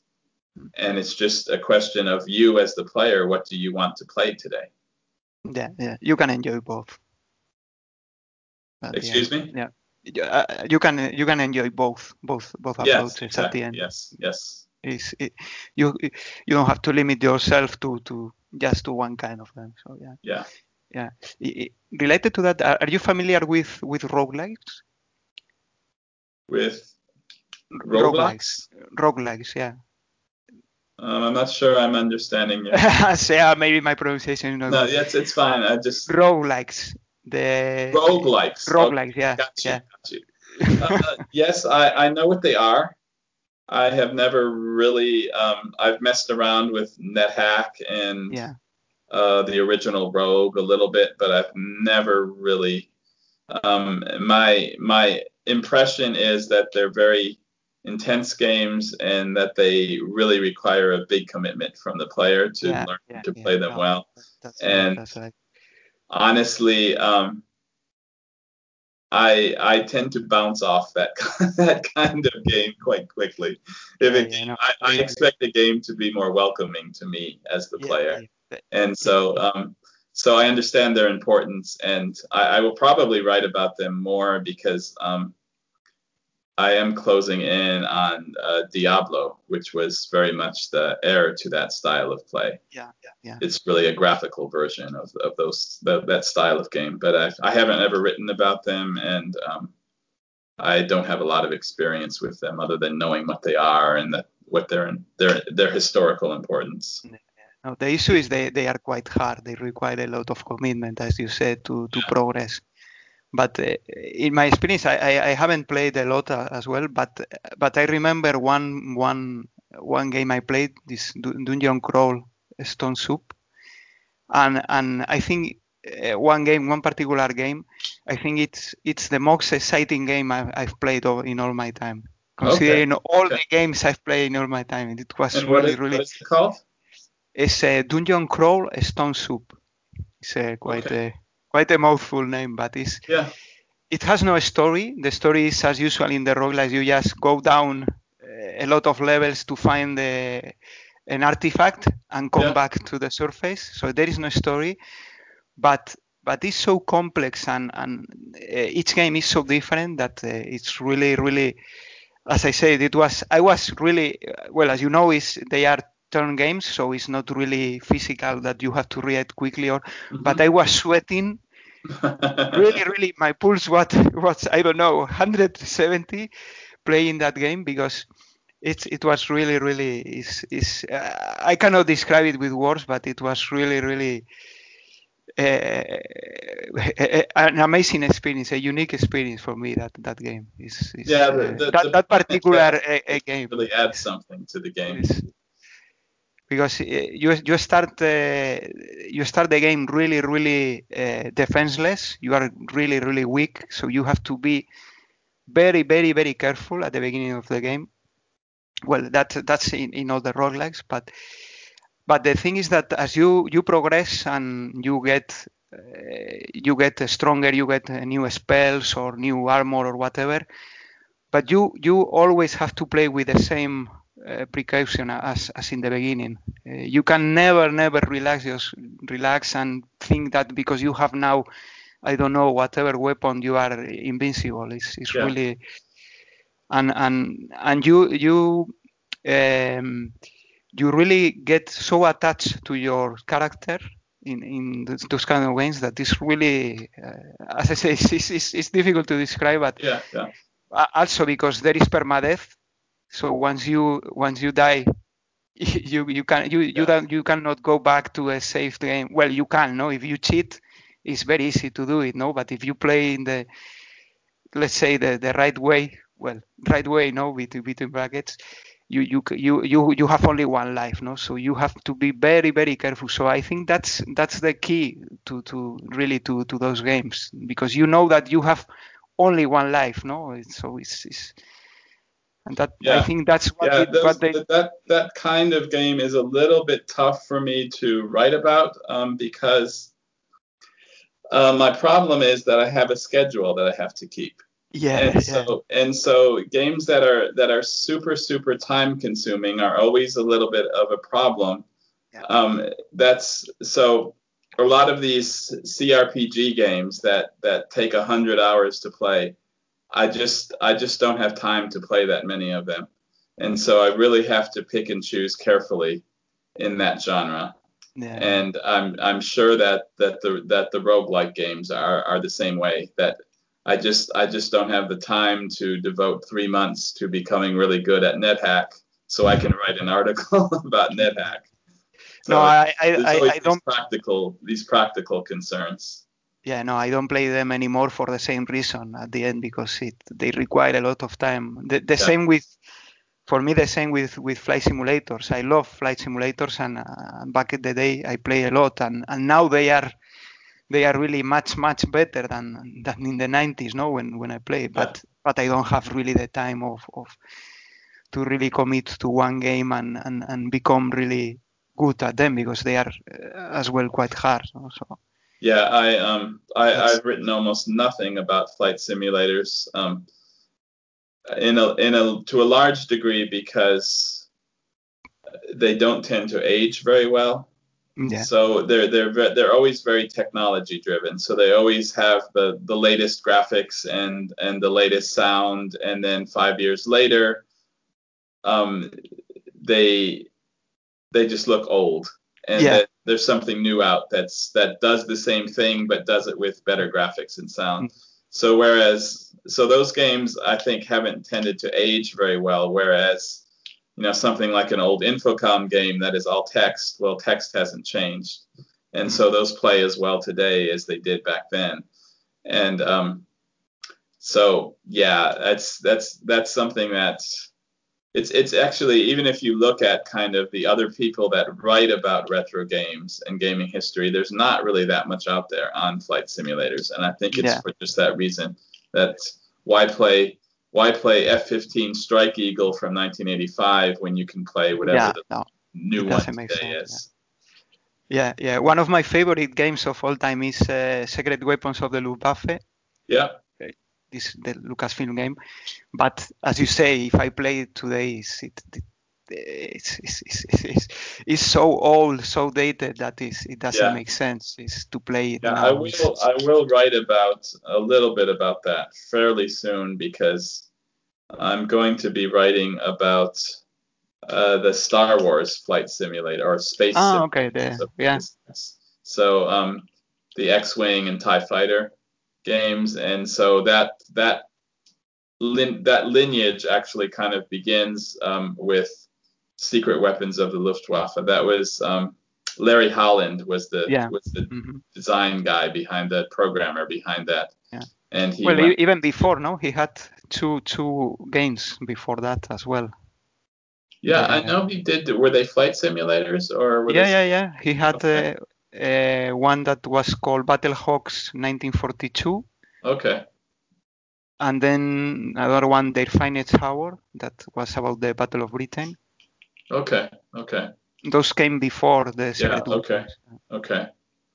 Yeah, and then, and then I have one. Um, I have an article I'm going to do very soon, also about uh, the original flight simulator from Sublogic and Microsoft. That's another yeah. subject I have completely not covered. And it's it's very possible that the that that flight simulator was the best-selling game of the 1980s. It was on so many different platforms, and it was something that a lot of people bought who didn't normally play games. And it's it's it was also one of the very few games that Microsoft released. Uh, mostly they were just business software and operating systems, but they did make a the flight simulator and so that's another story I haven't covered, and I, I'm I'm approaching now where I want to write about Microsoft Space Simulator, which is quite mm. an interesting, unique product. Yeah, I remember so it. I, yeah, so I thought then maybe I should go back and cover that cover all that ground that I haven't covered before. Okay. So that's that's also coming up soon. Yeah, that will be great. Yeah, yeah. Okay yeah. The sad thing is that as you say all those games if you try to play them today is is, is impossible. It's, it's, they are so dated. It's not like an old arcade game for example that you yeah. can play perfectly today uh, yeah, as, but, as, as 30 or 40 years yeah. ago. It doesn't matter. If you play pac-man like you, like you said before it it doesn't matter if if the graphics are so old. It's, the game itself is, is so good that it, it, it doesn't matter yeah. Yeah. Yeah. Um, I remember this the original flight simulator on the Commodore 64. I remember that.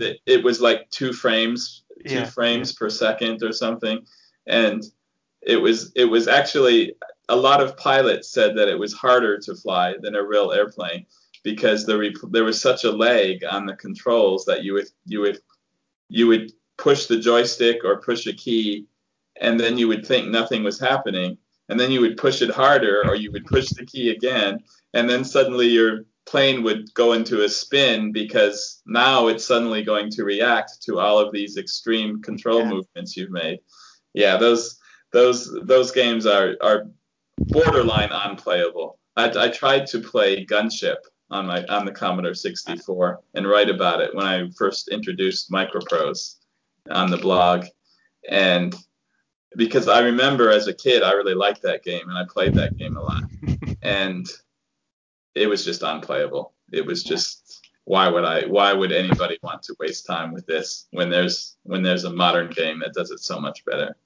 So yeah. Yeah, yeah, yeah, yeah. I, I, I had the same, the same, the same uh, feeling when, when I tried to play Secret Weapons of the Luftwaffe many days after, many, many years after I yeah. originally played, and and I said no, I cannot play this anymore. Yeah. Yeah. Even if I love this game, when eh, back in the 90s, it's, is not possible to play that today. Is yeah let, let, us change subject because uh, you you are a big fan also of interactive fiction. What in in Spanish we call them aventuras conversacionales, which translated means uh, conversational adventures. With oh, I don't, I don't, I, I don't know why because you you are not really you are not really in a conversation with with anyone when you play those games. Well, actually, you are kind of in a in a conversation with the computer. Well, yeah, well, because so you I, write some orders there, no? But that's that's that's really cool. yeah, that's that's the name in Spanish, but better than text and, adventure, definitely. Well, we we call also text adventures, but I think the mm, the, the most useful name is is this this uh, conversational adventure, but yeah, I like that. Yeah, because I I I have never played. Well, I have tried, but I have never really finished the game or, or played a lot of time with with it. So, uh, what what would you say to someone like me that uh, we are not attracted by this kind of games? Uh, and and and I love reading, for example, I love reading books, uh, mm-hmm. magazines, whatever, but I have never been really attracted to, to this kind of games. And maybe it's because I didn't play as a child because normally they were in English. And, and yeah. of course I didn't I didn't speak English no when at the, at the times no so well, I would say first and foremost that it's it's completely fine that you're not attracted to these types of games uh, because everybody is enjoys something different, and so I would never try to convince you that you ought to play them if you don't enjoy them. Um, any more than, you know, I might not particularly enjoy Doom or real-time strategy games or or or or anything else. Um, so so people just have different tastes and different things that they're looking for in games. What I would say for me personally I find so attractive about them is that it's a very personal sort of game. So most of them, both in back in the commercial times and today when it's a hobbyist thing, they're written by one person usually. Um, and the reason I got so excited about your your name of the, of the game in Spanish is because it really does feel to me a little bit like a conversation. Mm-hmm. And so you're sitting there, and um, one of the one of the most magical things that can happen is when you type something and the game responds and understands you and does so in maybe an unexpected way and you it's you really you really feel a connection with with the author on the other end who's programmed the game and you really feel like um, um, well like i when i when i wrote this uh, online piece about about interactive fiction I, I called it let's tell a story together. And you really have the feeling that you're that you're in a that you're in a conversation you're saying what you want to do and somebody else is answering you and and saying oh well okay and then this happens and then this happens. And so one of the most magical experiences I've ever had with one of these games was I, I used to have a job back in the United States um, where I, I worked in a data center as a sysadmin and I worked on the night shift. And so I would pretty much just sit in front of a computer all night long, waiting for something to happen, for something to break. I was there in case something broke. If nothing broke, then I was just there as insurance. And so then I had a lot of free time. So it was, but there were enough people walking through that I didn't feel comfortable playing a regular game. I could play a text adventure because yeah. it just looked like a terminal and I was typing commands into a terminal and, and, and, and playing that way. So I played a ton of these text adventures on that job. And so so one night I was I was playing a game called T Zero, a hobbyist game, and suddenly it said to me, "It's a full moon tonight. Go outside and look." And I thought, "Wow, is it is it is it really a full moon? Did he did he program that in?" and so I, I walked outside and I looked up, and sure enough, it was a beautiful full moon. And and and I was playing this game like 10 years after it had been written, but uh, the author had apparently programmed the calendar in so it would know, you know, when it when based on the data on the computer when it was uh, a full. Yeah. And and that connection that I felt with this this author who was speaking to me over this golf of 10 years and saying, go outside and look. Um, that that that to me kind of sums up what what is so special about a text adventure because when you play other kinds of games they're usually made by large teams of people especially today and um, the possibility space is very constrained you know that um, if I push the joystick this way, this is going to happen. If I push this key on the keyboard, this is going to happen. You have a very set yeah. set uh, collection of verbs that you can use, uh, verbs in the metaphorical sense, actions that you can do, and so on. Whereas when you play a text adventure, um, the poss- you don't know what the possibility space is, so you can just type something and see what happens. There's no other form of game where in conceptually it's the simplest interface in the world. Sit down in front of a computer, type what you want to do in English or Spanish or whatever language you're, you're playing in, and then it will come back and tell you what, what happened. And of course, that's the greatest aspect of text adventures, and it's also the worst because many times you type something that seems perfectly reasonable to you, and the game doesn't understand you. Yeah. And then it's incredibly frustrating when you type something and it just comes back and says, I don't know what you mean. And then so then you have to and then you don't know, okay, I'm trying to solve a puzzle and I don't know if my problem is that I'm I'm I have the wrong solution to the puzzle or if I have the right solution and I just don't know how to express it to the damn computer. Mm-hmm. And that's yeah. that's incredibly frustrating.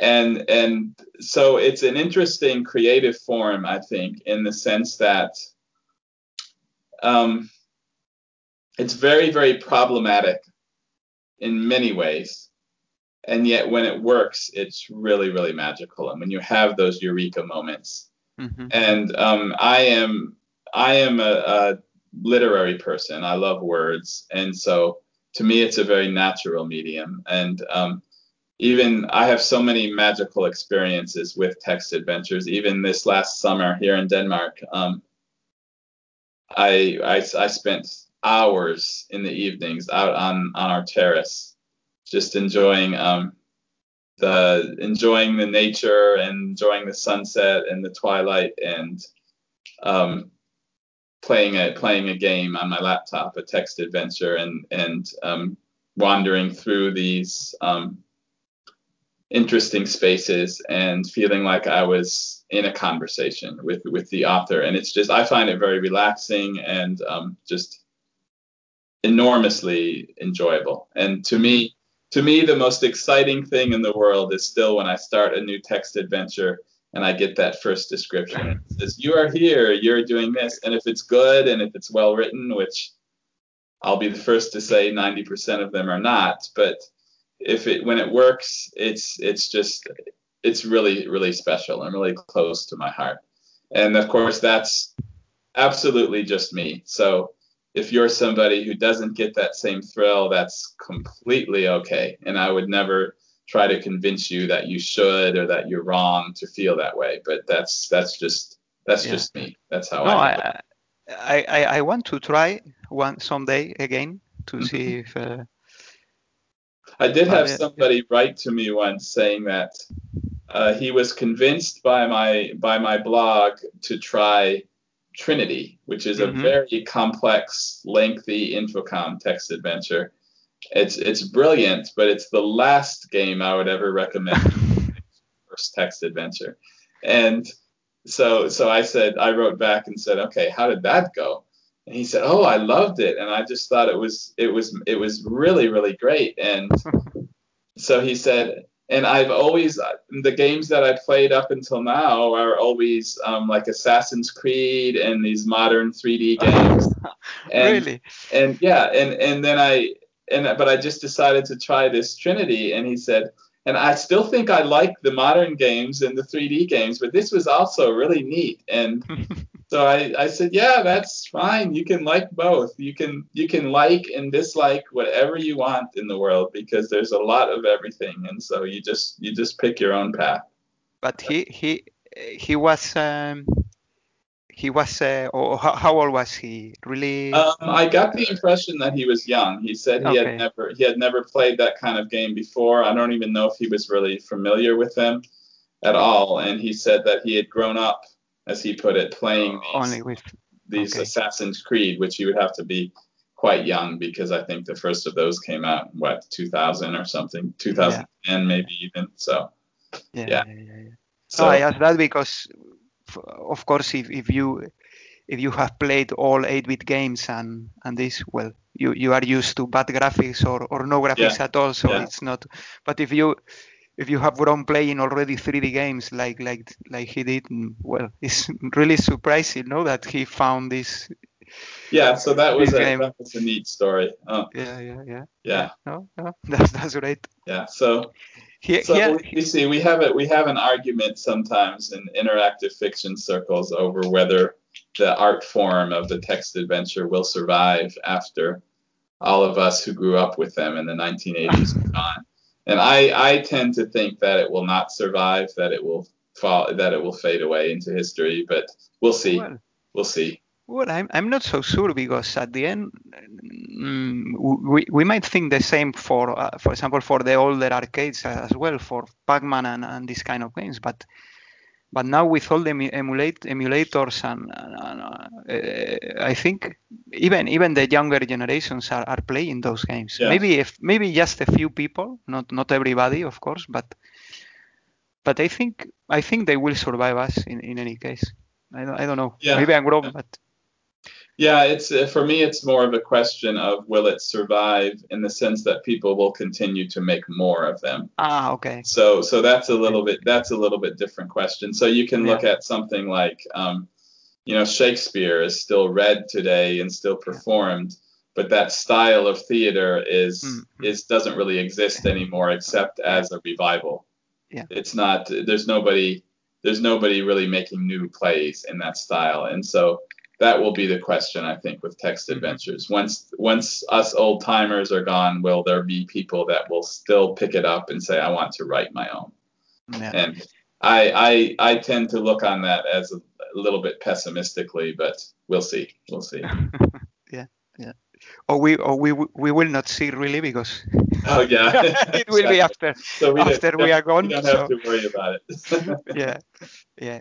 I, I don't know if, you know, but uh, here in Spain there was a company as well in the late 80s, early 90s that they did only only uh, text adventures, yes. Okay. Yeah like like uh, Infocom. Well, not famous as Info, Infocom. They were uh, and they were in Spanish, so I don't know if they if they ever got published outside Spain. Maybe, maybe in Yeah, South a America. Long, a long time ago, I was before I did the blog or anything. When I was still living in the United States, I used to edit a magazine for the interactive fiction community. It was called SPAG, uh, the Yeah. Society for the Preservation, no, Society for the Promotion of Adventure Games.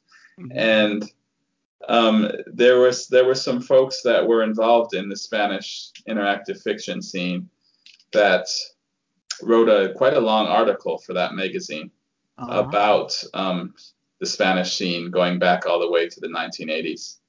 And that's something I can I can send you a link on that one. You might want to put it in your show notes or something. But Okay. it's it's it's quite a it's quite it's quite a good article, quite a long one as well. Uh huh. Okay. Okay. Yeah. They were they were. Uh, I, I didn't play them, but I know ma- many people played played these these uh, text adventures at the time, and they remember them uh, still today. Yeah. And yeah, I think it was maybe maybe it was too late by that time when they they published them, but yeah, as I said, many many people remember them.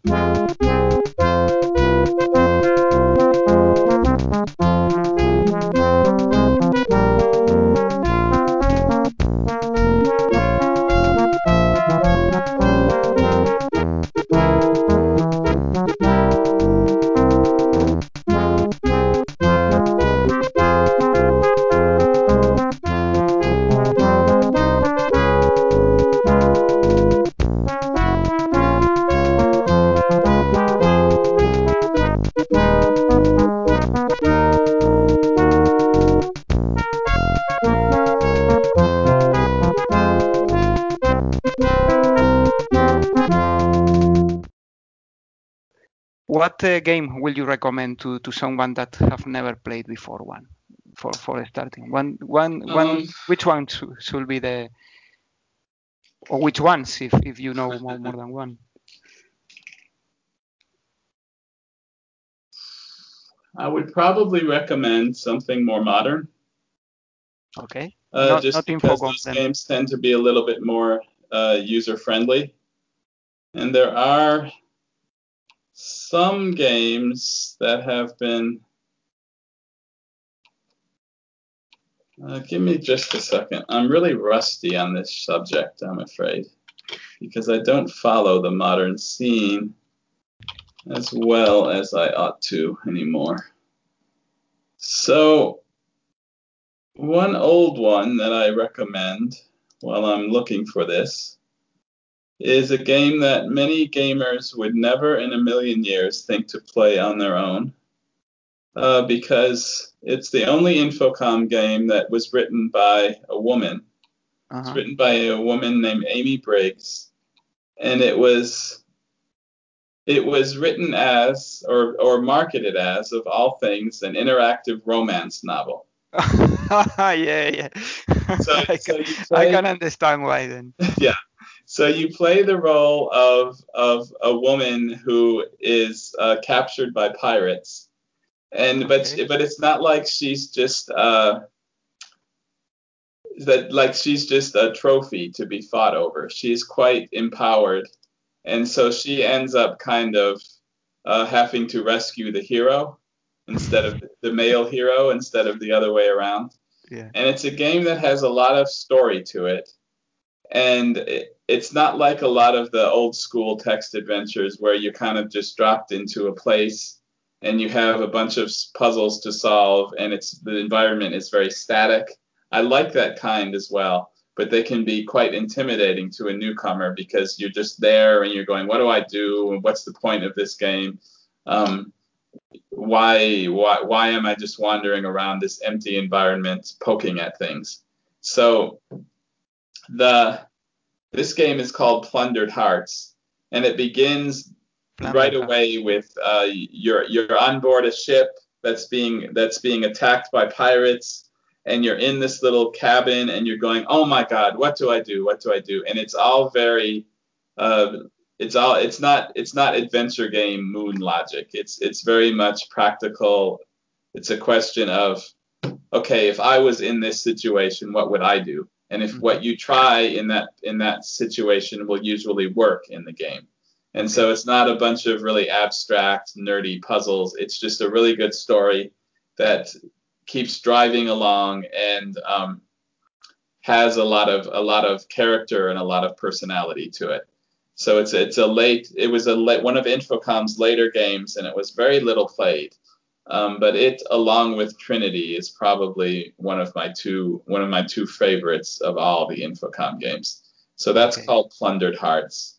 And if you do want something a little bit more modern, which I could very much recommend, um, There is a game uh, by Andrew Plotkin, who is he's also known as Zarf, and he is a very well-known figure in interactive fiction circles. He's written a lot of games, but he wrote one quite some years ago called The Dreamhold, and this game is actually designed uh, for new players. So it's designed to teach you how to play and uh-huh. to um, get you familiar with the conventions of the genre and uh, to do so in a very accessible way. A lot of Andrew Plotkin's games are anything but accessible because he's a very smart guy. He's has a brain the size of a planet and he's he's 10 times smarter than I am. So so when he decides to make a puzzles, his puzzles can tend to be uh, a little bit on the difficult side, could we say. But the Dreamhold is very friendly to newcomers and it's very well written and it's very accessible. And so I think that's that's that would be a very good option. Mm-hmm. Okay. Okay. I've taken note, so yes, I will try. I will try at least uh, at least try. I don't know if I will well, finish again, them or not. It's not for everybody. It's a niche yeah. interest, and um, those of us who love text adventures tend to really love them, and the other 95% or 99% of gamers who don't love them wonder why, and that's completely fine. Um, so it's you know it's it's just something that is never going to be for everybody. Yeah, yeah. Okay. Okay. Just uh, uh, um, coming back then to, to your blog, uh, do, do you also or do you consider going back to some years to complete them or to, to add something to what already wrote? Or you or your plan is just to continue on uh, well i've thought about it in the sense that um, the standards my research and writing standards were not what what they are now in the first few years of the blog uh, just because I was really doing it as a as a hobby and as just as a personal blog. And so um, when I look back on some of those early articles, I kind of cringe because they're just they're not they're not up to the standard of what I would do today. Um, so that's so that's definitely something that I think about. But at the same time, I'm really really excited about where I am now in the context of historical time so um, this is a really the, the mid 90s to me are just a super exciting time with um, games are finally I'm to the point where I'm where I'm looking at games that uh, still look pretty good today. So the graphics are, are and, and sound are the presentation is really nice and, and much better than it used to be um, a few years ago on the blog. And so so that's so that's nice. And then, as I said, um, there's all these other things that are coming into the story of consumer computing with uh, the internet coming around and uh, multimedia and all of these other things where it's getting more it's becoming instead of a niche culture it's becoming a part of the mainstream and um, that's really exciting for me to write about so so I don't have a big desire to go back at this point to writing about TRS 80s and I, I kind of feel like I've been there and I've done that. And so uh, maybe at some point I, I will. Maybe when I when I finally decide to stop, I'll want to go back and fix that early stuff and bring it up to a better standard. But right now I'm excited about where I am and just want to keep moving forward. Yeah, yeah. No, uh, it's really the 90s, early, early middle 90s. I think is when there were huge advances in games and, and yeah, at a very, very, very uh, quick pace. Now, yeah. now, now I think oh, they they were really leaps more than a, than than evolution. Now, now it's really a just more more polygons or more more resolution or but at the end is I think the, the evolution is is not as as fast as, as it was then. Yeah, I think that can be good and bad. Um, yeah. The one thing about games in the 90s was that the because the technology was advancing so quickly, mm. um, the games often tended to be really about their technology. So gameplay and design kind of fell by the wayside a lot of the time because it was just, oh, if I can make a four CD interactive movie with real live actors and um, this orchestral soundtrack and all of this flash, then that will yeah. be really great and that will be a great technology demo and that will sell like crazy. And uh, the the question of okay, well, what do you actually do in this game is almost like the last thing that anybody was thinking about. It's all Surface Flash, mm-hmm. and so of yeah. course not all games suffered from that, um, but a lot of them did during that period. And so now, um, when it's graphics have gotten so good that there's not there's just nobody nobody is selling games so much just on the basis of oh yeah. this is great graphics it's it's yeah. you have to offer something else yeah they have to so, go back to gameplay you know yeah so richard yeah. garriott uh, the ultima guy said something uh, really really interesting about that he said that it used to be that uh, a new technology would come out and everybody would rush out to capitalize it on it and to to show it off and they would forget all about design.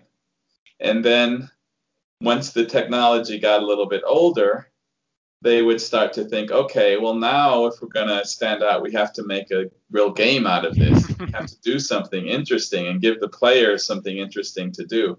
And so they would go along and they would the games would get better and they would and they would get deeper and every and they would get more interesting and then a new technology would come out again and so then everybody would start go all the way back to the beginning and say, "Oh, we just have to get this technology in the game and forget about the gameplay."